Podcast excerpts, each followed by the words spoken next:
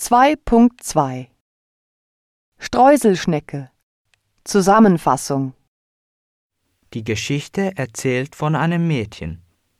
Als sie 14 Jahre alt ist, erhält sie einen Anruf von einem ihr fremden Mann, der sie treffen möchte.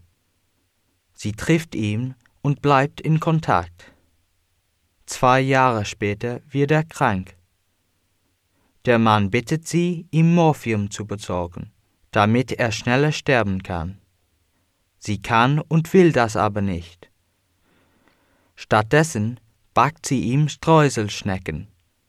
Der Mann erzählt ihr, dass er gern mit ihr zusammengelebt hätte.